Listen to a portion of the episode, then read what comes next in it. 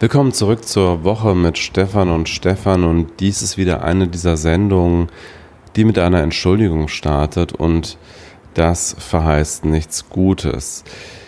Wie ihr vielleicht wisst, nehmen wir unsere Podcast remote auf und dafür nutzen wir eine Software, eine kostenlose Software, die heißt Zencaster. Und diesmal ist bei dieser Aufnahme leider etwas schief gelaufen. Ich versuche gerade die Ursache zu finden. Es liegt, glaube ich, an meinem Mac, der einfach sich irgendwas eingefangen hat, möglicherweise. Auf jeden Fall ist er sehr, sehr langsam geworden. Und die nun folgende Aufnahme, da ist mit der Tonspur von Stefan Mauer alles gut gelaufen und mit der Tonspur von mir ist alles schief gelaufen. Äh, sie ist sehr abgehakt wir haben aber nicht die Zeit gefunden, diese Sendung neu aufzunehmen, weil wir erst sehr spät aufgenommen haben und wir ja wöchentlich veröffentlichen wollen. Ich hoffe, es ist trotzdem halbwegs hörbar und möchte mich nochmal dafür entschuldigen. Wir werden bei der nächsten Aufnahme auf jeden Fall darauf achten, dass wir mal ein Backup aufnehmen und dass das so dann hoffentlich nicht nochmal passiert. Trotzdem jetzt viel Spaß beim Hören. Herzlich willkommen. Wir haben inzwischen Ausgabe 20 der Woche mit Stefan und Stefan erreicht. Ein Mini-Jubiläum. Ich freue mich sehr. Ich spreche wie immer mit Stefan Dörner. Hallo Stefan. Hallo Stefan. Und ich bin Stefan Mauer und wir beginnen Sendung Nummer 20 mit einer kleinen Korrektur. Ja, ein bisschen peinlich. Wir haben in der letzten Sendung Nummer 19 immer wieder äh, vom Aluminiumnitrat gesprochen, das die Explosion in Libanon in Beirut ausgelöst hat. Es handelt sich aber natürlich um Ammoniumnitrat. Und das haben wir leider immer wieder falsch gesagt in dieser Sendung. Und dafür zunächst mal eine Entschuldigung. Ähm, außerdem kann ich noch eine Kleinigkeit korrigieren. Ich habe so nebenbei gesagt bei der Frage, ob man jetzt Weißrussland oder Belarus sagt, dass Belarus ja im Grunde auch nichts anderes ist als ähm, der Name Weißrussland in Russisch. Das stimmt allerdings nicht ganz, denn Rus bezeichnet eine ganz bestimmte historische Region, die nicht gleichbedeutend ist mit Russland. Äh, weiter will ich jetzt hier nicht in Details eingehen, aber ihr könnt euch, wenn euch das interessiert, ja mal in die Wikipedia schauen. Da gibt es unter Rus äh, eine Beschreibung dieser Region und was sie genau bedeutet. Genau. Vielen Dank und auch von mir nochmal Entschuldigung, da haben wir nicht gut genug aufgepasst. Das soll uns nicht wieder vorkommen, hoffentlich. Wir beginnen diese Sendung, wenn wir Corona-Themen in der Sendung haben, machen, haben wir das ja bisher immer so gemacht, dass wir diese auch an den Anfang gestellt haben. So wollen wir es auch jetzt tun. Und zwar geht es um zwei Dinge. Und zwar als erstes wollen wir sprechen über die steigenden Fallzahlen und was sie mit den Reiserückkehrern zu tun haben, die ja jetzt immer mehr zurückkommen oder auch in den letzten Wochen immer mehr zurückgekommen sind aus dem Ausland. Die Schulferien sind in den meisten Bundesländern jetzt vorbei. Die Fallzahlen sind parallel dazu angestiegen. Und es ist wohl tatsächlich so, dass das viel mit diesen Reiserückkehrern und Reiserückkehrerinnen zu tun hat. Von denen gibt es ja sicherlich auch welche. Wenn ich, ich habe mir jetzt dazu mal verschiedene Tagesberichte des Robert Koch Instituts angeguckt. Und zwar haben sie dort schon am Dienstag, den 11.8. gesagt, dass seit dem Tiefstand Mitte Mai. Da war also der, der geringste Anteil der Menschen, die aus dem Ausland nach Deutschland kamen, haben dazu beigetragen, dass der Corona, das Coronavirus sich verbreitet. Da war diese Quote bei 0,4 Prozent. Das war also das niedrigste, was wir jemals hatten. Vorher war sie höher, klar. Also die allerersten Fälle kamen ja auch aus dem Ausland. Dann wurden alle Grenzen dicht gemacht, sogar auf den Landwegen. Überall wurde kontrolliert. Und seit Mitte Juni wird ja wieder langsam geöffnet. Und seitdem sind auch die Zahlen wieder stetig angestiegen. In der vergangenen Woche, also bis dahin wurde das in dem Bericht erwähnt, vom 3. bis zum 9. August lag der Anteil der Menschen, die das Coronavirus hatten, die aus dem Ausland reingekommen sind, bei fast einem Drittel wieder. Also deutlich, deutlich mehr als zu den Tiefszeiten. Und man sieht ja auch, also die Fallzahlen sind inzwischen stärker angestiegen als um ein Drittel. Aber das wird ja sicherlich auch damit zu tun haben. Wir haben jetzt die Fälle in Bayern gesehen, wo dann irgendwie von über 40.000 Tests die Ergebnisse nicht oder nicht rechtzeitig mitgeteilt wurden. darunter wahrscheinlich mehr als 1000 positive Ergebnisse. Das heißt, wenn man solche Leute dann, ohne ihnen das Ergebnis zu sagen, entlässt und in die in ihre Familien, in ihre Berufsumgebung entlässt, natürlich können sie dann auch das weiter verbreiten, das Virus, also sehr gefährlich. Viele der Behörden und vor allem natürlich aus der Reisebranche heißt es, na ja, wir kriegen die Leute ja direkt am Flughafen oder wenn sie einreisen sonst wo und damit können sie das ja dann nicht weiter verbreiten. Also das ist eine sehr optimistische Darstellung, finden wir zumindest. Äh, ich habe außerdem noch Nachrichten gefunden. Berlin hat gemeldet, dass in derselben Woche, über die ich jetzt gesprochen habe, ähm, wo das RKI sagte, dass es 30, etwas über 30 Prozent sind, da war es in Berlin sogar jeder zweite positive Covid-19-Test, der war auf ReiserückkehrerInnen zurückzuführen. Also sehr große Zahlen. Und wie gesagt, einerseits sagt man dann immer, die hat man dann, dann direkt. Das ist halt auch, weil wir die so viel testen. Deswegen haben wir überhaupt so viele positive Fälle. Sonst würden wir das gar nicht sehen. Und äh, wir sehen die und können die damit besser eindämmen. Also, wie gesagt, eine sehr positive Lesart bisher. Äh, es ist aber trotzdem auch immer noch so, ähm, also äh, jetzt, wenn man sich den ganz aktuellen Bericht anguckt vom Sonntag vom RKI, da sind, ist in acht Kreisen in acht Landkreisen äh, die Rede davon, dass es eine erhöhte Inzidenz gibt. Also in den letzten sieben Tagen mehr als 25 Neuinfektionen pro 100.000 Einwohner festgestellt wurden. Und in sieben von diesen acht Kreisen steht dort explizit drin, Auslöser sind Reiserückkehrer zusammen mit Familienclustern. Das heißt, das kann auch gut sein, dass das eng zusammenhängt. Das heißt also, wenn jemand zurückkommt, das Virus mitbringt und dann sozusagen in der Familie verbreitet. Finde ich ganz spannend, so als als Feststellung, dass also wirklich die Reisetätigkeit also offenbar ein so großer Risikofaktor ist und dass da trotzdem ja zwar drüber gesprochen wird, aber halt irgendwie die ganze Zeit gesagt wird, na ja, das ist schon alles nicht so schlimm, wenn die die Leute wären eh krank, wir sehen sie jetzt nur, weil wir mehr testen. Die Reisebranche sagt, die Leute stecken sich nicht in den Flugzeugen an, die holen sich das schon im Ausland. Mag alles sein. Nichtsdestotrotz, also wenn man sich das, äh, die Statistik anguckt, die Zahl der positiv Getesteten steigt schneller prozentual gesehen als die Zahl der Tests. Das heißt also, es ist nicht so, dass der gesamte Anstieg, es ist sogar nur ein kleiner Teil des Anstiegs der, der Fallzahlen auf die stärkere Testung zurückzuführen. Und wenn jetzt das Argument wäre, na ja, aber die Leute, die aus dem Ausland zu, äh, zurückkommen, die haben es ja verstärkt, dann ist das ja genau, spielt das ja genau in diese Kritik rein, dass wir eben sagen, wir setzen uns als Gesellschaft und eben nicht nur die Reiserückkehrer sich selbst, sondern wir als Gesellschaft setzen uns also einem höheren Risiko aus, dass die Pandemie sich hier wieder stärker manifestiert, indem wir das so einfach machen und indem wir das zum Privatvergnügen machen. Und ich finde es auch eine spannende Diskussion, dass jetzt sogar der Berliner Bürgermeister Michael Müller gesagt hat, der aus der SPD ist, dass er findet, für sein Gerechtigkeitsempfinden müssten eigentlich Menschen, die aus Risikogebieten zurückreisen, verpflichtet werden, diese Tests selber zu bezahlen und eben nicht, dass die Allgemeinheit die bezahlt. Die werden ja im Moment aus einer Mischung aus Steuergeldern von Land, Bund und von den Krankenkassen bezahlt. Also eine, eine sehr spannende Diskussion und auch eine, die, wie ich finde, äh, wieder zeigt, wo unsere Prioritäten liegen. Also weil einfach, denke ich, vielen klar ist, okay, die vielen Reiseunternehmen, die sind einfach unter einem extremen wirtschaftlichen Druck. Deswegen muss sich irgendwie um die gekümmert werden, auch wenn es sein muss, um den Preis, dass die Fallzahlen wieder ansteigen. Gleichzeitig habe ich in der gleichen Woche auf allen möglichen sozialen Medien die ganzen jungen Eltern gesehen, die ihre Kinder jetzt zum, zur Einschulung teilweise schicken, zum ersten Schultag und da irgendwie versuchen, so ein bisschen Normalität stattfinden zu lassen. Da gibt's eine Schultüte, dann stehen alle rum und dann siehst du im Hintergrund irgendwie zwei Leute mit einer Maske noch oder so. Man hat auf der einen Seite also das Gefühl, ja, es wird irgendwie ganz viel Augenmerk drauf gelegt, das runterzuspielen, dass es doch nicht so gefährlich ist mit dem Reisen. Und auf der anderen Seite, in Berlin haben sie jetzt schon die ersten Schulen wieder geschlossen nach wenigen Tagen. Also dieses Problem ist einfach überhaupt nicht gelöst. Es gibt überhaupt kein Konzept dafür, was mit den Kitas und den Schulen passiert, gefühlt. Ich weiß nicht, ob du das anders äh, erlebt hast, Stefan, aber ich habe dazu zumindest überhaupt nichts gelesen oder überhaupt nichts gesehen. Ich habe im Gegenteil viele Beschwerden gelesen von Eltern, die sagen, äh, da, da ist überhaupt nichts passiert und auch von, von Lehrern, Lehrerinnen.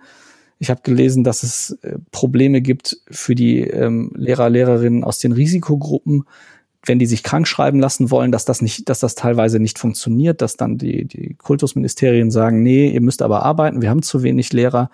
In diesem Bereich wird also sehr, sehr viel Flexibilität und sehr viel auch Rücknahme erwartet von den Beteiligten. Und auf der Reisefront irgendwie gar nicht. Oder empfindest du das irgendwie anders? Ähm, also ich habe dazu erstmal, du hast das Thema ja vorbereitet und ich habe dazu erstmal ein paar Nachfragen. Äh, ähm, ich weiß gar nicht, ob ich jetzt mir alles merken konnte, aber äh, auf jeden Fall erstmal würde ich gerne wissen, weil du gesagt hast, die Leute stecken sich häufig nicht im Flugzeug an. Ähm, die allermeisten, die jetzt zurückkommen, kommen ja nicht aus Risikogebieten zurück, sondern eigentlich eher aus Ländern, die wahrscheinlich eine ähnliche Inzidenz haben wie Deutschland oder vielleicht eine etwas schlechtere. Aber ich frage mich schon, warum sich im Urlaub offensichtlich so viel mehr Menschen anstecken als in Deutschland selbst. Weil man kann sich auch in Deutschland anstecken. Es gibt auch in Deutschland immer noch Fälle. Fälle. Und, und äh, ist es so eine Erklärung dafür, also dass die Leute unvorsichtiger sind im Urlaub, dass sie vielleicht irgendwie eher in Bars gehen, dass sie häufiger auch äh, näher, näheren körperlichen Kontakt zu anderen haben im Urlaub, irgendwelche Urlaubsflirts oder wie, wie erklärst du dir das? Oder ist es wirklich der Effekt, dass die Leute mehr getestet werden? Aber das kannst du allein ja nicht erklären, oder? Also erstmal, dass die Menschen sich nicht im Flugzeug anstecken, das ist was, was die Flugzeugbranche sagt. Also da habe ich keine Belege für gefunden, dass das wirklich so ist. Die sagen aber, wir haben so tolle Hygienemaßnahmen in den Flugzeugen, da passiert nicht so viel. Also da gibt es ein paar offizielle Stellungnahmen. Ich habe aber keinen Beleg dafür gefunden, dass das wirklich so ist, dass die Menschen sich nicht im Flugzeug anstecken. Und ich halte das auch für extrem schwer beweisbar, weil man wird ja am Flughafen getestet und wenn man sich tatsächlich im Flugzeug angesteckt hat, dann schlägt die Probe da ja noch gar nicht positiv an. Insofern, das weiß ich gar nicht, ob das stimmt. Das habe ich nur einfach zitiert, der Vollständigkeit halber, weil das das ist, was die Branche sagt. Ja, aber man weiß ja schon auf jeden Fall, dass die klimatischen Verhältnisse oder die Luftverhältnisse im Flugzeug so sind, habe ich zumindest gelesen, dass durch die äh, Klimaanlage in der Regel nicht das ganze Flugzeug angesteckt wird, weil es ja durchaus eine Durchlüftung gibt, sondern äh, wenn dann eher nur die direkten Sitznachbarn, oder? Genau, also diese Simulationen habe ich auch gesehen. Ich bin kein Aerosolexperte und auch zum Aerosolthema haben wir nachher noch ein bisschen was vorbereitet. Also mein Wissensstand ist auch, dass man, wenn man jemanden ansteckt im Flugzeug, dass das eher die Menschen in der näheren Umgebung sind und dass der Rest relativ sicher ist, weil da eine hohe Luftzirkulation ist und wohl auch eine sehr gute Filtration stattfindet der Luft, die auch solche Nanopartikel ausfiltern kann, wie dann Aerosole mit Virenpartikeln drauf. Selbst wenn das dann so ist, dass im Flugzeug die Ansteckungsgefahr ich sag mal, überschaubar ist zumindest, weil wenn man immerhin, wenn man ein paar Nachbarn anstecken kann, ist das ja auch schon was. Es ist natürlich klar, ich weiß jetzt nicht, wie viele Menschen überhaupt getestet werden aus Nicht-Risikogebieten, weil Pflicht ist es ja nur, wenn du aus einem Risikogebiet zurückkommst. Insofern, das kann schon sein, dass das, dass die Tests deswegen auch stärker ausschlagen, weil natürlich Menschen, die aus dem Risikogebiet zurückkommen, eine höhere Chance hatten, sich anzustecken. Aber das ist ja auch genau der Punkt dessen, über das wir hier reden. Ja, aber so, wenn ich richtig verstanden habe, ist es ja nicht nur so, dass der Anteil der Leute, die aus Risikogebieten äh, relativ hoch ist, die dann äh, angesteckt sind, sondern dass auch insgesamt für die Inzidenz in Deutschland gerade äh, die Reiserückkehrer eine sehr zentrale Rolle spielen. Und ich vermute einfach mal, dass ein Großteil der Leute, die jetzt Urlaub machen, sich keine Risikogebiete aussuchen, und das finde ich dann doch irgendwie erstaunlich, dass dann Reiserückkehrer da eben, eben doch so eine große Rolle spielen. Ja gut, also man, man weiß halt nicht, wie viele von denen, die getestet werden, jetzt wirklich aus Nicht-Risikogebieten kommen, weil wie gesagt, getestet werden müssen ja nur die Risikogebietsmenschen. Das steht auch nicht in dem Bericht drin. Es steht aber drin, dass ein Drittel, und zwar in der vergangenen Woche schon ein Drittel der Fälle in Deutschland auf ReiserückkehrerInnen zurückliefen, fast. Ich glaube, es waren 31 Prozent oder so. Also wirklich fast ein Drittel. Ja, ich bin mal gespannt, wie sich das jetzt weiterentwickelt. Und vor allem ist es halt wirklich was, wo man sich mal überlegen sollte. Also die Argumentation ist da immer, naja, wir testen die Leute dann ja jetzt, dann wissen wir es ja. Aber die Tests haben ja einen Verzug, bis die das Ergebnis melden. Und das heißt, wir müssten uns dann darauf verlassen, dass sich wirklich alle, die zurückkehren, für die zumindest zwei, drei Tage, die das dauert, bis die ihr Ergebnis haben, wirklich freiwillig in Quarantäne begeben und eben keine Leute treffen. Und ich bin mir nicht so sicher, wie gut das funktioniert. Es gibt ja auch viele Einzelfallberichte, wo das eben nicht funktioniert hat, wo dann also Menschen zurückgekehrt sind und dann mit der ganzen Familie interagiert haben und dann Tage später krank geworden sind und sich haben testen lassen. Teilweise dann auch das erst wieder Tage später, weil sie erst nicht zum Arzt wollten damit und bis dahin halt ihre halbe Verwandtschaft angesteckt haben. Also solche Einzelfallberichte gibt es ja. Wenn man jetzt diese Berichte liest, kann man ja zumindest aus der Statistik rauslesen, dass das alles doch sehr viel gefährlicher ist und einen sehr viel größeren Anteil an der ganzen Geschichte hat, als wir das vielleicht zuerst dachten. Und ich finde halt auch, wenn man dann jetzt diese Beteuerungen liest, naja, wir testen ja und wir können die Leute ja dann kriegen. Wir kriegen sie ja eben nicht so schnell, sondern wir müssen, es wird eine Probe genommen, die wird ins Labor geschickt. Das Labor muss die relativ aufwendig aufbereiten, auswerten, dann ist ein Ergebnis da, dann muss das dem Patienten, der Patientin zugeordnet werden, dann muss das mitgeteilt werden und dann wird über die weiteren Maßnahmen, die weitere Kontaktverfolgung entschieden. Und all das ist ja Zeit, die man verliert und wo, wo die Leute eben theoretisch schon ansteckend sein könnten. Das ist ja auch ein Grundproblem dieser Pandemie, dass es in der Regel so ist, dass wenn die Leute ihr positives Testergebnis bekommen, dass sie eigentlich bis zu dem Zeitpunkt vor allen Dingen gefährlich waren und wahrscheinlich schon viele Leute angesteckt haben. Wahrscheinlich in vielen Fällen, dem Moment, wo sie bestätigt positiv sind, äh, die ansteckende Phase eigentlich schon hinter sich gebracht haben. Ähm, zu der Frage mit den, mit den Tests, wer die, wer die Kosten übernimmt, das habe ich auch mitbekommen, diese Diskussion. Das ist natürlich ein Thema, wo ich auch im ersten Moment gut verstanden habe, dass da Leute sauer sind, dass da sozusagen die Allgemeinheit den Leuten äh, den Test bezahlt, die sich sowieso leisten können, jetzt irgendwie auf diese Schellen zu fliegen oder so. Ich, wobei ich weiß jetzt gar nicht, ob diese Schellen ein Risikogebiet sind, aber ich sage mal generell in ferne Länder, äh, wo die Inzidenzzahlen höher sind. Aber inzwischen denke ich, solange wir das überhaupt erlauben, stehe ich schon auf dem Standpunkt, dass wir sagen, da muss einfach Pragmatik zählen. Also es ist verpflichtend, aber die Frage ist, wer setzt diese Pflicht überhaupt durch? Kann die überhaupt wirksam durchgesetzt werden von den Behörden? Und indem man es einfach kostenlos macht, erhöht man auf jeden Fall den Anteil derjenigen, die es dann auch tun. Und ich glaube, da ist jedes Prozent, was sich testen lässt, im Zweifel mehr wert als die Diskussion über die Gerechtigkeit, wer diese Tests jetzt bezahlt. Ich finde es auch, es fühlt sich sehr falsch an zu sagen, wir belohnen die Leute, die ins Ausland fliegen und sich diesem Risiko aussetzen noch, indem wir ihnen den Test bezahlen. Und es gibt zum Beispiel bestimmtes Pflegepersonal und so, was trotzdem nur auf Anordnung des Vorgesetzten oder der Vorgesetzten sich testen, sich kostenlos testen lassen kann und ansonsten das selber bezahlen muss.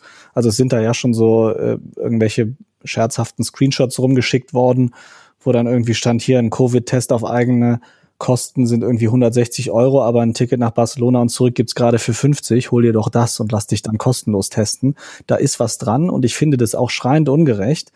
Aber es ist eben genau das, was du sagst. Wenn wir erlauben, dass die Leute fliegen, wenn wir sagen würden, okay, das kostet 160 Euro extra und du musst es machen, würden wir, glaube ich, sehr große Ausweichbewegungen provozieren und dass Leute versuchen, diesen Tests zu entgehen, weil die sagen, ich habe das eh nicht, lass mich in Ruhe damit. Dann würden wir eben riskieren, dass uns dann eine Menge Infizierte durch die Lappen gehen. Und ich sehe das tatsächlich auch so, dass wenn wir das mit dem Fliegen erlauben oder mit den Fernreisen, dann müssen wir auch pragmatisch sein.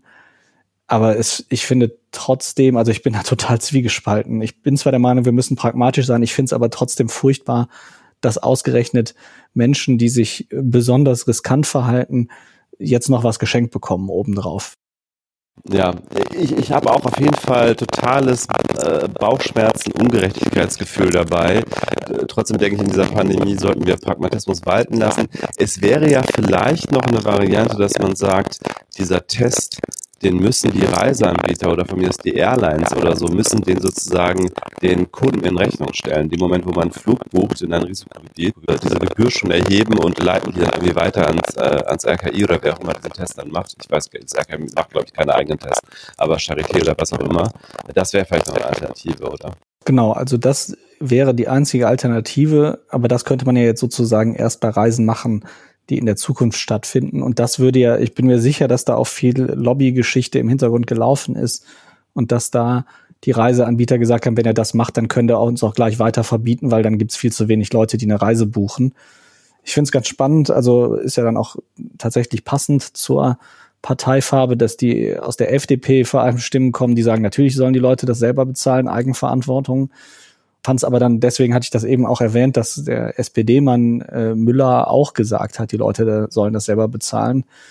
Wobei man ja eigentlich eher von der linken Partei oder eher linken Partei erwarten würde, dass wenn sie sagt, wir erlauben die Reisen, dass sie dann auch sagen, ja, äh, die Gemeinschaft trägt das mit, weil natürlich können Leute mit viel Geld dann trotzdem noch verreisen und die Hürde für Leute mit weniger Geld zu verreisen wird natürlich sehr viel größer. Also dann, das wäre dann auch wieder totales Gerechtigkeitsthema, was man dann hinten dran noch aufmachen könnte. Aber ich glaube. Ja, wobei man kann es ja auch so argumentieren, dass man sagt, wer kann sich denn überhaupt eine Auslandsreise leisten? Also klar, wahrscheinlich in, vielen Fällen ein großer Teil der Bevölkerung. Trotzdem ist wahrscheinlich der Anteil der Wohlhabenderen, die jetzt ins Ausland zu verreisen, auch wiederum äh, größer als der Anteil der weniger Wohlhabenden. Also ich meine, ein Hartz-IV-Empfänger wird wahrscheinlich in der Regel jetzt nicht ins Ausland fahren. Ja gut, das ist äh, eher unwahrscheinlich, das stimmt. Das ist halt genau dieses Dilemma, in dem wir stecken und wir haben es aber jetzt nun mal erlaubt. Dann müssen wir auch dafür sorgen, dass die Leute getestet werden. Und die große Frage ist aber auch tatsächlich, war das wirklich nötig oder war das jetzt das Wichtigste, dass wir das erlauben, dass die Leute irgendwie nach Spanien fliegen können und wir gleichzeitig jetzt Probleme haben, dass also in den Schulen immer noch oft kein Konzept vorliegt, eben die jetzt auch teilweise schon wieder geschlossen werden und von den Familien halt ja diese riesen Kooperationsbereitschaft erwartet wird von den Menschen, denen ihr Sommerurlaub weggenommen wird, aber nicht. Also schon ein eine Thema, über das wir uns vielleicht mal als Gesellschaft nochmal Gedanken machen sollten. Ich schätze sogar, dass da weniger die Interessen der Urlaubenden so eine ganz große Rolle gespielt haben, sondern eher der Lobbyismus der Reisebranche, die natürlich auch sehr, sehr stark getroffen ist von der Corona-Krise und wahrscheinlich auch in, in, in, großen Teilen noch Insolvenzen anmelden wird. Momentan gibt es ja eine Aussetzung von Insolvenzen. Also äh, ich verstehe schon, wo das herkommt, aber ich denke mir auch, dann soll sich die Reisebranche vielleicht jetzt mal äh, für dieses Jahr zumindest auf äh, Länder fokussieren, die keine Risikogebiete sind. Das wäre vielleicht auch in Ordnung gewesen. Ja, und die Frage ist halt auch, hätte das der Reisebranche vielleicht mehr genutzt, wenn wir das viele Geld, was wir jetzt ausgeben, um eben Reiserückkehrer zu testen und zu behandeln, wenn wir das halt von mir aus auch in Subventionen gesteckt hätten, um zu sagen, wir helfen euch über diese Zeit. Und wenn ihr dann darüber äh, weg seid, dann äh, machen wir halt äh, hoffentlich, wenn die Pandemie irgendwann mal überstanden ist, dann könnt ihr dann halt durchstarten, weil dann wollen die Leute ja sicherlich alle dann auch wie verrückt verreisen und ihre wiedergewonnene Freiheit genießen. Viel mehr habe ich dazu jetzt aber auch gar nicht zu sagen. Das äh, war nur einfach, war mir aufgefallen. Ich bin ja ein regelmäßiger Leser der RKI-Berichte und äh, das war mir aufgefallen, dass da in den vergangenen Wochen immer, immer häufiger von Reiserückkehrern die Rede war und dass das aber einfach ähm, in, zumindest in dem Umfang, glaube ich, gar nicht so viel berichtet und bei so vielen Leuten angekommen ist. Ich habe ein zweites Corona-Thema, was ich auch noch mal äh, ja etwas kompakt ansprechen wollte, und zwar geht es um die Rolle der Aerosole. Das haben wir inzwischen alle mal gehört. Es ist ja immer noch nicht hieb- und stichfest wissenschaftlich belegt meines Wissens, dass das der Hauptübertragungsweg ist, aber man nähert sich dem immer mehr an wissenschaftlich. Und es gibt inzwischen auch einige Studien, die das zumindest den sehr, sehr schweren Verdacht nahelegen, dass also die Aerosole der Hauptübertragungsweg sind. Das ist deswegen spannend, weil das den Einschätzungen, die, die zu Beginn der Pandemie galten, ein Stück weit widerspricht. Und das ist bei vielen, glaube ich, immer noch nicht zu 100 Prozent angekommen, weil es vor allem auch die Gegenmaßnahmen so ein bisschen ändert, die wir haben müssen. Und da gibt es auch welche, die aber bisher in der öffentlichen Diskussion eigentlich noch gar nicht so groß stattfinden geben wir so ein bisschen Hintergrund nochmal. Ich habe auch in den Show Notes ein ganz spannendes Interview mit einem Aerosolforscher verlinkt. Das ist wirklich ganz cool, da mal reinzuschauen. Der erklärt das sehr anschaulich. Die machen so riesen Versuchsaufbauten und lassen dann da, also simulieren verschiedene Räume und lassen da dann also äh, so, so Partikel los, die sie nachverfolgen können mit so Spezialkameras, damit sie wirklich die Ausbreitung der Aerosole simulieren können. Super spannend. Vor allem super spannend vor dem Pandemie-Hintergrund, dem aktuellen. Wenn wir jetzt also davon ausgehen, dass Aerosole ein wichtiger, wenn nicht der Hauptüberträger für SARS-CoV-2 sind, dann müssen wir so ein bisschen unsere Strategie umstellen. Und zwar, was man macht, wenn man messen will, wie groß die Aerosolkonzentration durch Ausatmen in einem bestimmten Raum ist, das lässt sich also mit herkömmlichen äh, Mitteln gar nicht so gut machen, aber es gibt eine Annäherung, die man machen kann, und zwar über das CO2, also das Kohlenstoffdioxid, das, man, das ja jeder Mensch produziert beim Ausatmen. Da gibt es Geräte, die das sehr gut und zuverlässig messen können und die auch gar nicht so viel kosten. Also da gibt's äh, im, im Fachhandel schon so für ab 100 Euro gibt's da schon vernünftige Geräte, mit denen man messen kann, wie groß ist die CO2-Konzentration in einem Raum. Und es gibt verschiedene Studien, die wurden jetzt nicht für ähm, das Coronavirus gemacht, sondern zum Beispiel für Tuberkulose, das auch per Aerosol übertragbar ist. Da wurde also getestet, wie ändert sich die Übertragung, wenn eine niedrigere Konzentration von Kohlenstoffdioxid in einem Raum ist. Also das heißt, übersetzt, wenn da viel gelüftet wird. Weil also relativ schnell, wenn viele Menschen sich in Räumen aufhalten, vor allem wenn die Räume eng sind oder klein sind, dann steigt dort sehr, sehr schnell und auch sehr hoch die CO2-Konzentration. Teilweise, also draußen bei einer frischen Luft sind es, glaube ich, ungefähr 400 Parts per Million, also Teilchen pro Million Teilchen in Innenräumen geht das auch locker über 3000. Und das ist dann auch, wenn man das lange hat, wenn man also lange in einer, in einer sehr CO2-reichen Luft atmet, dann wird man immer so müde und wird so ein bisschen dizzy und so. Das kennt man ja, wenn man dann irgendwie wirklich in schlecht belüfteten Räumen sitzt und dann alle irgendwann müde werden und sagen, komm, mach mal ein Fenster auf. Also das ist wirklich so das Typische. Und man nähert sich also, und das tut man bei diesen Krankheiten schon lange, man nähert sich also der Gefährlichkeit der Aerosolkonzentration in der Luft an über diesen, diese Hilfsstufe, dass man sagt, man misst die CO2-Konzentration.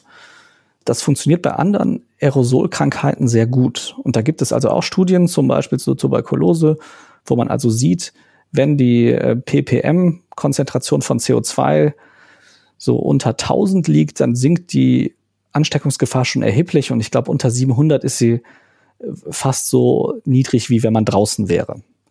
Das wissen wir auch inzwischen von den verschiedenen Untersuchungen, also diese sogenannten Superspreader-Events, wo dann also eine Person ganz, ganz, ganz, ganz viele andere ansteckt oder zumindest mehr als zwei oder drei andere, die finden ja oder haben fast alle, die davon, die untersucht wurden, haben im Innen, in Innenräumen stattgefunden und eben nicht draußen. Also draußen an der frischen Luft zu sein, schützt extrem vor einer Ansteckung Übersetzt ist es also so, dass wir davon ausgehen können, in Räumen mit einer niedrigen CO2-Konzentration ist auch die Ansteckungsgefahr gering, weil diese niedrige CO2-Konzentration anzeigt, dass sie gut belüftet sind, die Räume. Also entweder durch einfach Fenster öffnen oder durch Klimaanlagen, die die Luft filtern oder die sie äh, von außen reinziehen und dann kühlen. Das sind also alles Dinge, die, die wichtig sind und weswegen es eigentlich zumindest was wäre, was man mal mit einbedenken müsste, vor allem halt für die Schulen, für die Kitas, dass man da mal überlegt, wir sind jetzt auch keine Fachmänner, was das angeht, aber man kann das wirklich sich aus den bestehenden Studien so ein bisschen zusammenwursteln, dass das also etwas ist, was also auch für andere Krankheiten schon gemacht wird, dass man also ein CO2-Messgerät kauft, was nicht so teuer ist, in den Raum aufstellt, die haben teilweise akustische Warnsignale. Da stelle ich dann ein, wenn das über 700 geht oder über 1000 oder was auch immer, dann warnt mich das. Und dann weiß ich also als Lehrerin, als Lehrer, jetzt müssen halt die Fenster geöffnet werden. Und wenn das zu kalt ist draußen, dann habe ich aber zumindest ein Argument, um zu sagen gegenüber der Schulleitung, gegenüber den Eltern, wie auch immer, zu sagen, in den Räumlichkeiten können wir aber mit der Menge Schülerinnen und Schüler nicht arbeiten weil es eben eine zu hohe Konzentration gibt und eine zu hohe Ansteckungsgefahr. Wie gesagt, ich kann das jetzt nur so Pi mal Daumen sagen, weil ich da jetzt auch nicht der Experte bin. Aber wenn man sich diese Studienlage anguckt, ist es eigentlich relativ offensichtlich, dass das zumindest ein Weg sein könnte, über den man mal für Schulen, für Kitas nachdenken sollte, ob das nicht eine Möglichkeit wäre, mal mit Experten zu sprechen, zu sagen, was wäre ein sinnvoller Grenzwert, sich so ein Messgerät anzuschaffen, was echt nicht teuer ist, da reinzustellen und dann wirklich einen Indikator zu haben, an dem sich auch alle orientieren können und an dem alle sagen können, so halten wir das Ansteckungsrisiko relativ gering. Und das ist auch sicherlich sinnvoller, als alle zu zwingen, die ganze Zeit Masken zu tragen im Unterricht oder so, weil die größtenteils eh nur gegen die Tröpfcheninfektion helfen und eben nicht gegen die Aerosole. Ja, insgesamt ist natürlich die große Rolle, die Aerosole offensichtlich bei der Verbreitung der Krankheit spielen, auch ein schlechtes Omen für den Herbst und für den Winter, ähm, weil da natürlich vieles von Aktivitäten, die gerade draußen stattfinden, in Innenräumen stattfinden werden und wir uns ja auch schon wieder so ein bisschen an die Normalität gewöhnt haben. Und ich befürchte da, ähm, dass einfach ein großer Teil der Aktivitäten, wie zum Beispiel Kneipenbesuch und so weiter, einfach nahtlos ins Drinnen verlegt werden und damit die Infektionsgefahr sehr weit steigt. Ich hatte mal irgendwann Medienberichte gelesen, dass es eine Hongkong-Studie gab, die schon vor etlichen Wochen gesagt hat, dass die Ansteckungsgefahr drinnen ungefähr 800 Prozent höher ist als draußen. Ähm, es gibt natürlich trotzdem die Ansteckungsgefahr draußen, wenn man jemanden direkt gegenüber sitzt und es dann eben über die Tröpfcheninfektion stattfindet, also dass dann kleine Spuckepartikel äh, übertragen werden. Christian Drossen hatte irgendwann mal, aber das ist auch schon wieder lange her, ich glaube, das war im Mai, so aus dem Bau herausgeschätzt, dass er gesagt hat, so 40 Prozent Aerosole, 40 Prozent äh, Tröpfcheninfektion und 10 Prozent Kontaktinfektion. Also das, wogegen das Händewaschen hilft, was wir alle so fleißig tun. Also das spielt äh, nach allem, was man inzwischen weiß, eine ziemlich geringe Rolle und die Luft ist schon, schon ein sehr wichtiger Faktor. Ich, würde, ich könnte mir auch vorstellen, dass Christian Drosten heute den Aerosolanteil noch höher einschätzen würde. Das sind wahrscheinlich schlechte Nachrichten auch eben äh, für, für die Ausbreitung der Pandemie, sobald eben die Aktivitäten drin wieder stärker werden. Ganz genau. Und deswegen, ich fände es wirklich spannend, da mal zu hören, vielleicht auch mal äh, jemanden zu finden, der da ein bisschen mehr Experte ist als wir und da mal eine Einschätzung zu bekommen. Kann man das nutzen als Approximierung, wie man das ja auch bei anderen Krankheiten, die per Aerosol übertragen werden, macht? Wenn man dann irgendwie einen Wert festlegen würde, sowas ist ja auch was, was man durchaus als Behörde dann mal machen könnte und sagen könnte, ihr könnt Veranstaltungen in Innenräumen machen, solange ihr sicherstellt, dass da die CO2-Konzentration unter, ich sag jetzt mal 700 ppm liegt, wie auch immer. Also das müssten dann natürlich Experten entscheiden. Aber das wäre ja auch was, woran man sich festhalten kann und womit man vielleicht dieses Risiko, was im Winter in Innenräumen nun mal da ist, reduzieren könnte, indem man sagt, wir, wir brauchen dann halt irgendwie gute Belüftungsanlagen. Wir müssen, wir können die Luft nicht nur hin und her wälzen, sondern die muss halt auch ausgetauscht werden dass das sichergestellt wird dadurch, dass man eben sowas misst, ob das machbar ist und wenn ja, ob man da vielleicht sogar irgendeinen Grenzwert festlegen kann, der uns allen auch zeigt, okay, hier bin ich einigermaßen sicher, wenn ich auf die anderen, auf die Abstandsregeln und auf das Maske tragen und so achte und wo aber eben halt auch nicht. Ja, und ich glaube, wir würden noch äh, weitere wertvolle Daten auch sammeln können über die, über die Ausbreitung der Krankheit.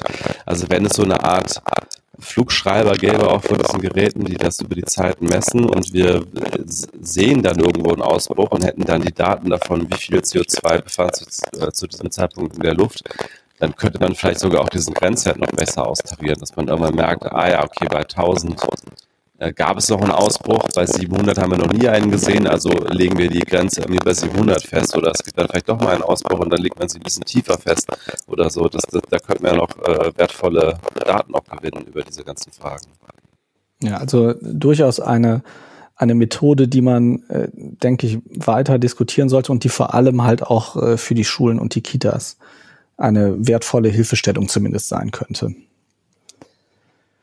Gut, damit würde ich den Corona-Block aber auch beschließen, war ja jetzt dann doch etwas länger. Und wir haben nochmal zwei außenpolitische Themen, mit denen du dich jetzt etwas mehr beschäftigt hast, Stefan.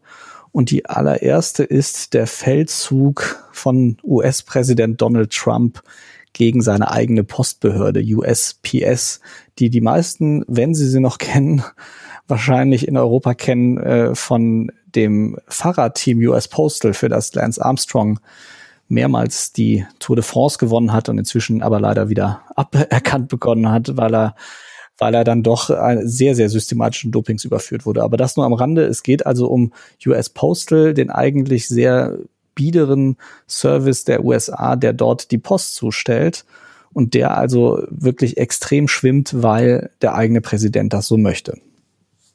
Genau, das mit Louis Armstrong, das wusste ich tatsächlich. Lance Armstrong. Als, äh, Lance Armstrong, genau. Das wusste ich tatsächlich nicht, weil ich ja ein, äh, ein Sportverweigerer bin und das nicht mitbekommen habe. Ähm, ja, der äh, United States Postal Service, USPS, ist generell schon lange ein, ein Zankapfel zwischen Demokraten und Republikanern. Es ist halt das letzte große Staatsunternehmen in den USA und, da, und das natürlich auch in einem Land, in dem Staatsunternehmen eigentlich keine große Tradition haben.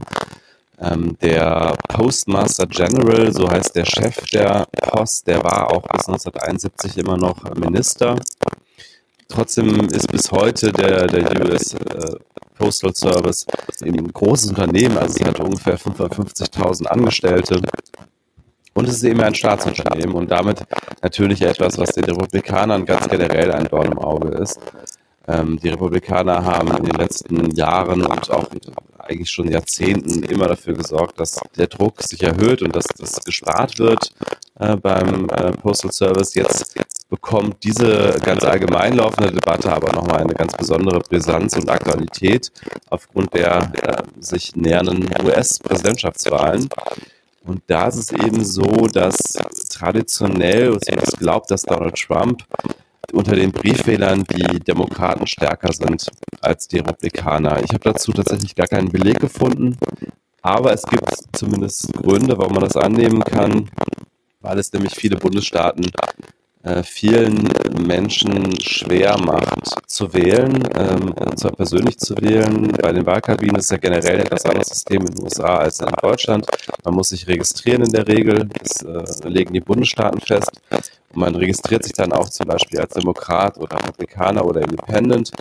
Und nur wer sich registriert hat, der kann in der Regel dann auch wählen. Und dann vor Ort bei der Wahlkabine, dann wird dann auch, je nachdem, in welchem Wahlkreis man sich da so aufhält, äh, aber gerade in den eher republikanisch geführten äh, Bundesstaaten und Wahlkreisen ist es dann eben so, dass die Beamten sehr genau darauf achten, ist es jetzt auch jemand, der sich hier registriert hat? Ist der Name in dem Dokument auch genau der Name, der hier auf der Liste steht?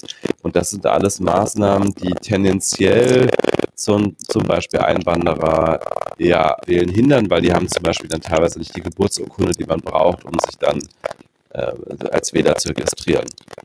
Briefwahl macht das Ganze eben etwas einfacher, also legt die Hürden niedriger. Und auch da gehen die Bundesstaaten sehr unterschiedlich vor. Es ist zum Beispiel in Florida so, dass man die Briefwahlunterlagen extra anfordern muss. In anderen Bundesstaaten ist es so, dass man die automatisch bekommt, wenn man sich registriert hat für die Wahl. Und in Oregon zum Beispiel ist es sogar so, dass es seit 20 Jahren sogar nur noch Briefwahl gibt.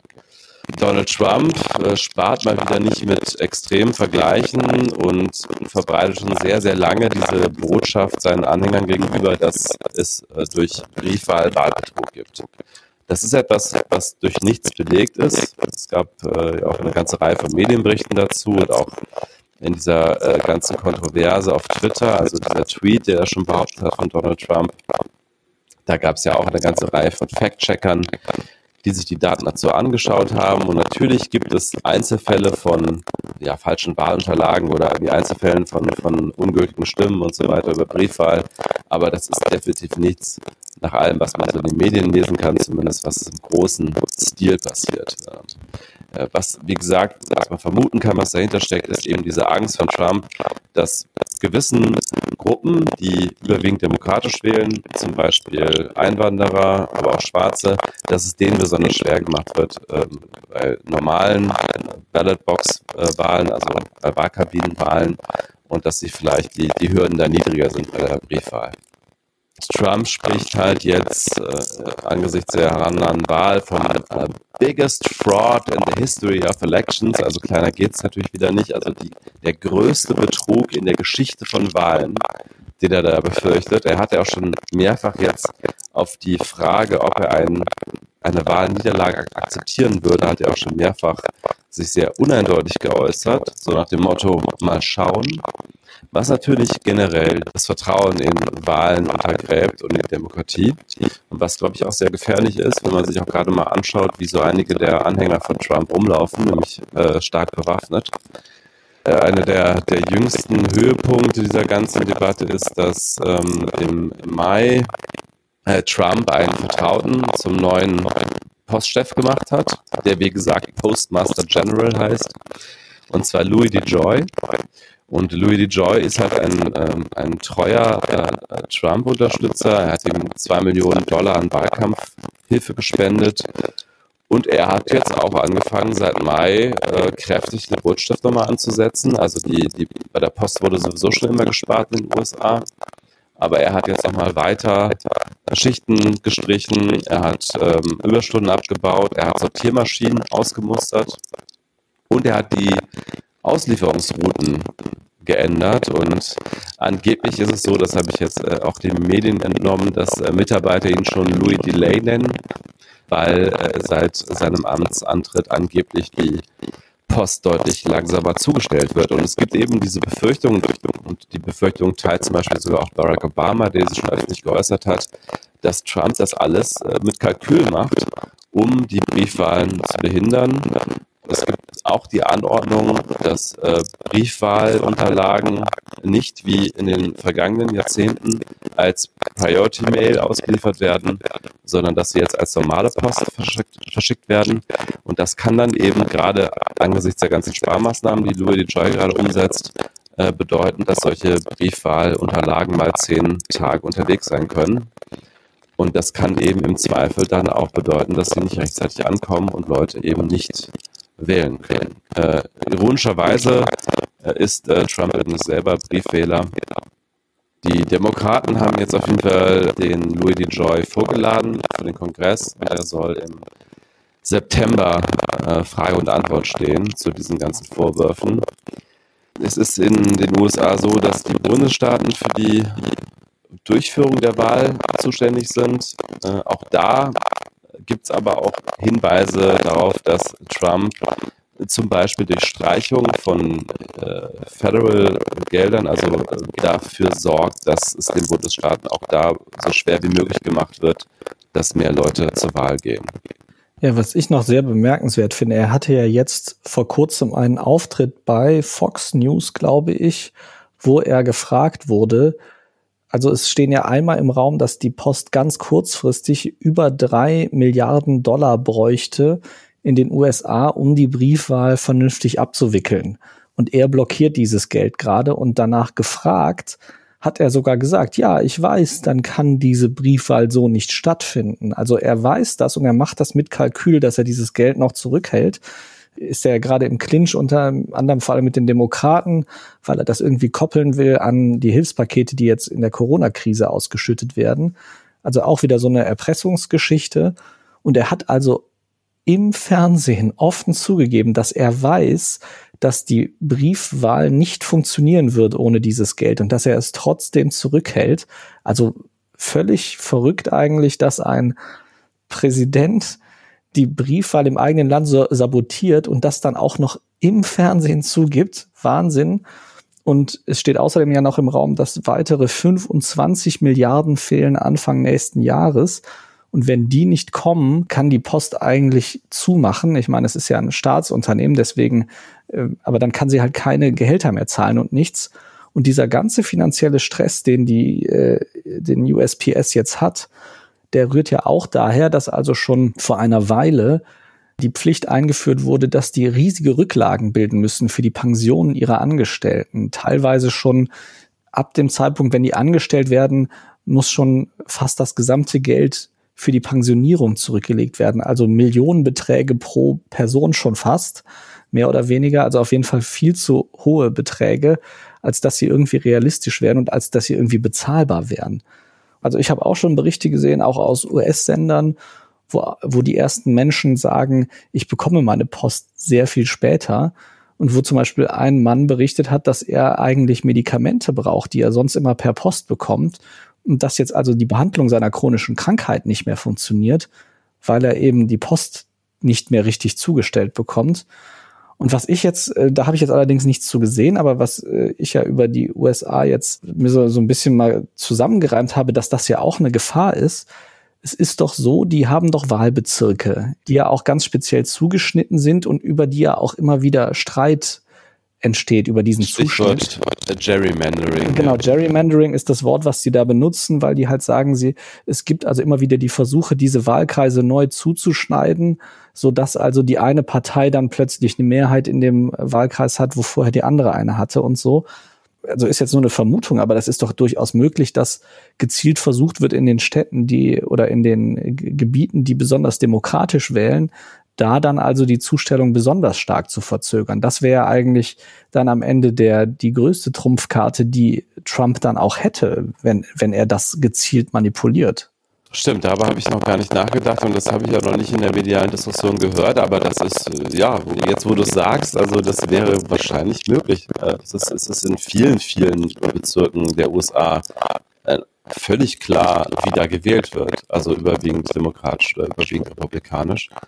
Ich glaube, äh, so richtig interessant sind eigentlich immer nur diese Wahlkreise, wo es eben nicht so ganz so klar ist. Weil am Ende ist ja immer die Frage, also viele, viele Bundesstaaten sind ja zum Beispiel auch ziemlich klar demokratisch und republikanisch und interessant sind ja bei den Präsidentschaftswahlen immer die Swing States.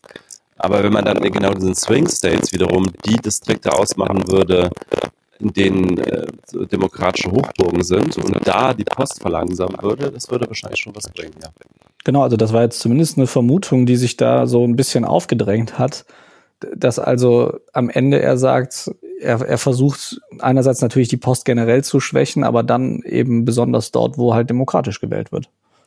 Ja, es ist Fall ähm, völlig unabhängig von der Frage der, der Parteien in den USA und links und rechts. Es ist einfach sehr, sehr besorgniserregend, dass es einen Präsidenten gibt in den USA, in, einer, in einem Land mit einer ganz langen demokratischen Tradition, auf die das Land auch sehr stolz sein kann, dass es da einen Präsidenten gibt, der, der das Vertrauen in die Demokratie ganz grundsätzlich zerrüttet. Und das hat auch überhaupt nichts mit republikanisch oder demokratisch zu tun. Das hat einfach in den letzten 100 Jahren, soweit ich das verfolgt habe, kein US-Präsident getan, dass er einfach öffentlich vom größten Wahlbetrug aller Zeiten spricht. Ja, das ist ja auch Quatsch. Also es gibt ja auch genügend andere Länder, wo es einfach sowas von offensichtlich Wahlbetrug gab oder gibt. Wir haben ja gerade wieder äh, die Geschichte in Belarus gehabt. Also natürlich gibt es Länder, wo offen autokratisch regiert wird und wo die Wahlen total offensichtlich manipuliert werden. Und natürlich gehören die USA und ihre Briefwahl nicht dazu. Und wenn es in, in dieser Wahl einen Fraud gibt, also einen Wahlbetrug, dann könnte ich mir vorstellen, dass der auf so einem Weg versucht wird zu erreichen, dass eben die Briefwahlunterlagen von äh, mehrheitlich von Demokraten halt so spät ankommen. Ja, und ich bin sehr, sehr gespannt, äh, falls Trump unterliegen wird, wie er sich dann äußert. Also wenn er dann weiterhin mit dieser Rhetorik unterwegs ist und irgendwie sagt, das war ein Wahlbetrug und ich habe den Sieg verdient und meine Anhänger wissen schon, wer eigentlich gewonnen hat und so weiter, dann könnte es doch richtig böse ausgehen. Ne? Ja, das ist ja dann das, was auch durchaus inzwischen mehr und mehr Kommentatoren äh, vermuten oder zumindest befürchten, dass er dann eben wirklich versucht, seine Anhänger auch äh, gewaltsam zu mobilisieren. Wobei, das ist immerhin die mächtigste Demokratie der Welt und da, also so weit zu denken, es gibt dort ja diese äh, berüchtigten, berühmten Checks and Balances, dass sich wirklich das US-Militär am Ende hinter einen dann nicht mehr gewählten Präsidenten stellen würde, das, also das wäre schon ein sehr dickes Ding. Das glaube ich auch nicht. Das halte ich für fast ausgeschlossen. Aber dass, dass ein Teil der Anhängerschaft, die sehr radikalisiert ist von Trump, dann wieder mit schwerer Bewaffnung auf die Straße geht und dass dann vielleicht auch mal irgendwo geschossen wird, das würde ich halt nicht komplett ausschließen. Ja, das ist leider tatsächlich nicht auszuschließen.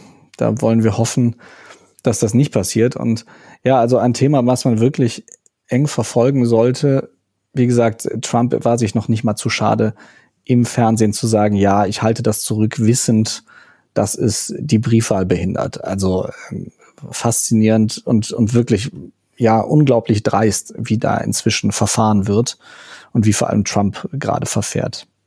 Ich glaube, heute können wir da nicht mehr viel mehr zu sagen. Ich würde dann zum letzten Thema dieser Woche äh, überleiten, auch wieder ein internationales Thema. Und zwar geht es um einen, ja, ich würde sagen, historisch doch recht einmaligen äh, Friedensvertrag.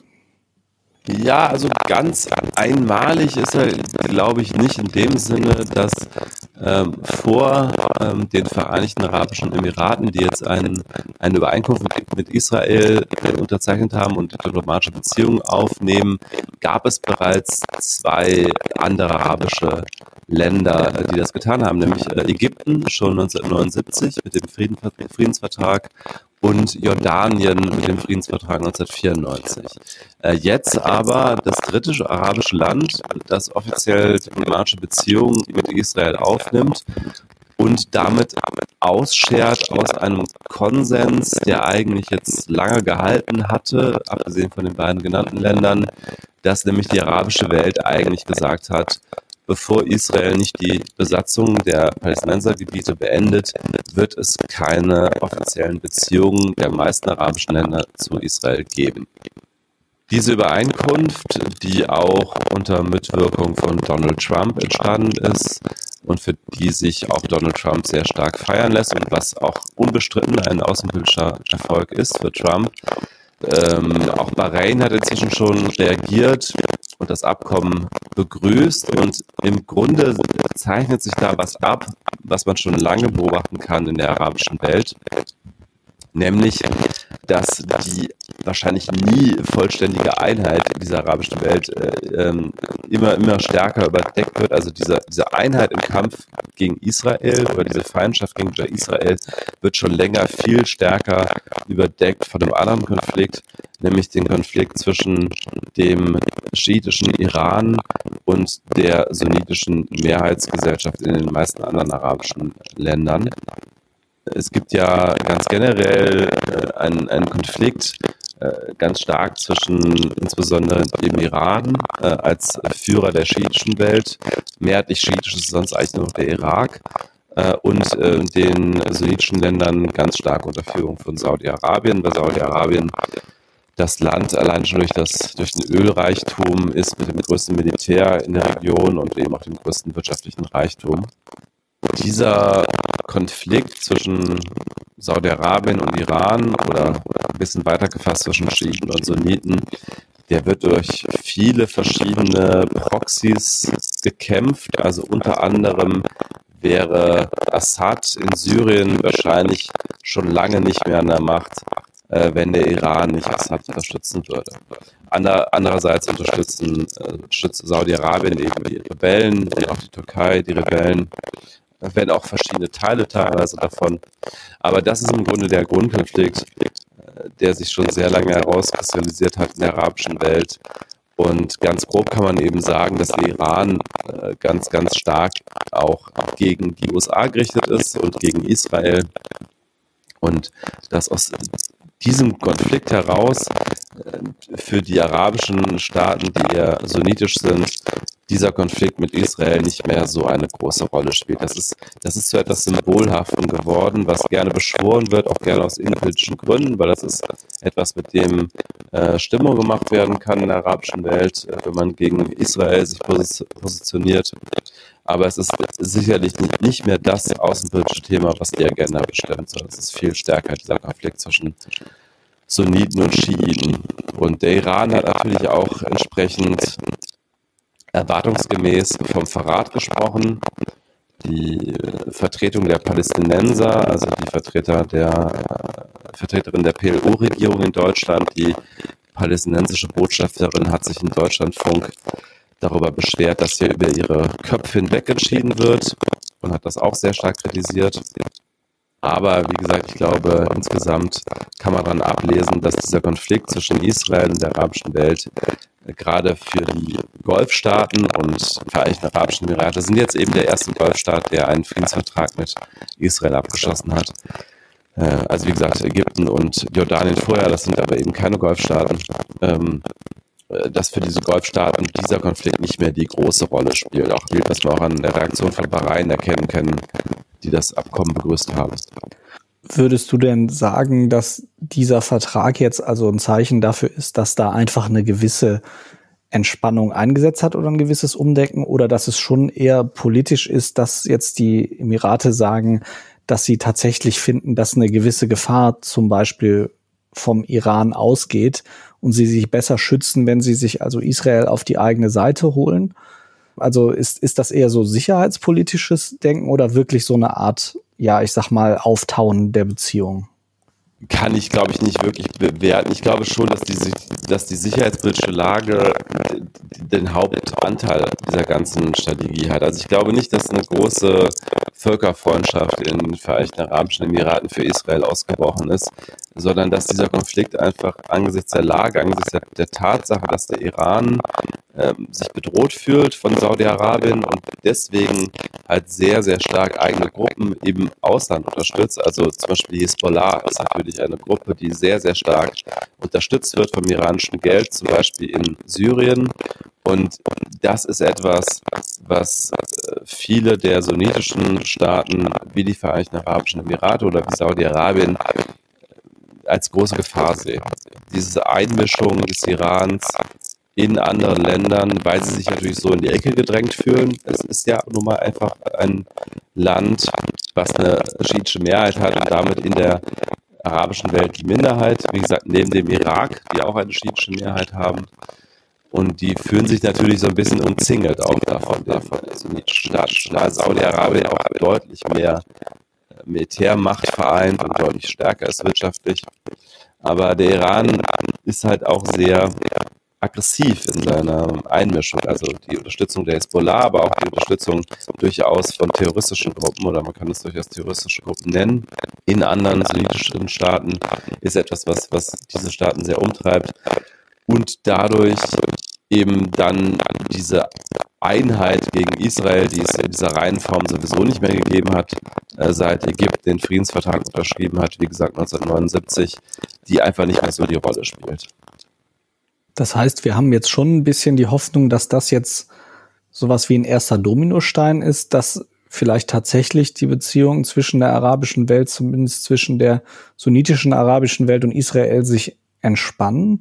Oder ist es schon eher so jetzt erstmal eine, einmalige Geschichte und wir müssen ein bisschen abwarten, was auch geostrategisch jetzt in Zukunft passiert, was die USA machen mit Trump und so weiter?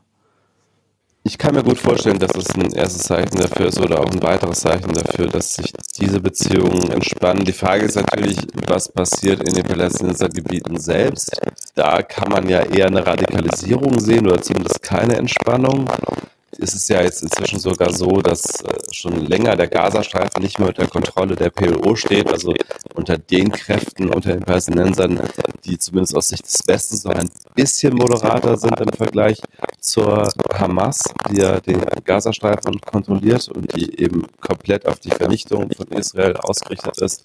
Es könnte ja durchaus sein, dass gerade dadurch, dass jetzt äh, die, die Palästinenser sich noch stärker verraten fühlen, auch von den eigenen arabischen Brüdern, dass sie sich vielleicht noch, also noch stärker den radikalen Gruppen zuwenden, vielleicht auch den radikalen schiitischen Gruppen, die vom Iran unterstützt werden.